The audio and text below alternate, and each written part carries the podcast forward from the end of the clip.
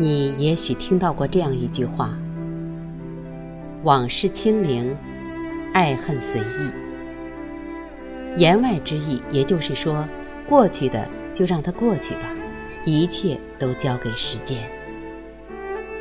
的确，我们都是时间的朋友，时间会帮助我们解决一切我们暂时解决不了的问题。就比如一杯水浑浊了，怎么办？放一放，放一放就沉淀了，所有的答案也就清晰了。就像我们在生活中总会遇到这样或那样的麻烦，总有困惑、迷茫的时候。此时，我们总想过一种云淡风轻的生活，没有羁绊，没有烦恼。让心灵天马行空，让自己轻易洒脱。可是，我们一介凡夫俗子，却又偏偏有太多的放不下。比如琐碎的生活，剪不断理还乱的恩怨，这一切的一切，无时无刻不在烦恼着我们。可谁又能懂我们呢？没关系。别忘了，时间是我们最好的朋友。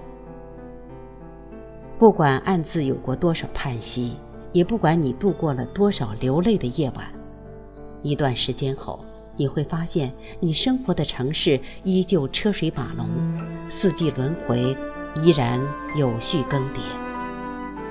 也就是说。不是用眼泪就能洗刷痛苦，也不是用叹息就能拂去烦恼的。放空心灵的空间，把心交给时间，停一停，歇一歇，明天依旧日升月落。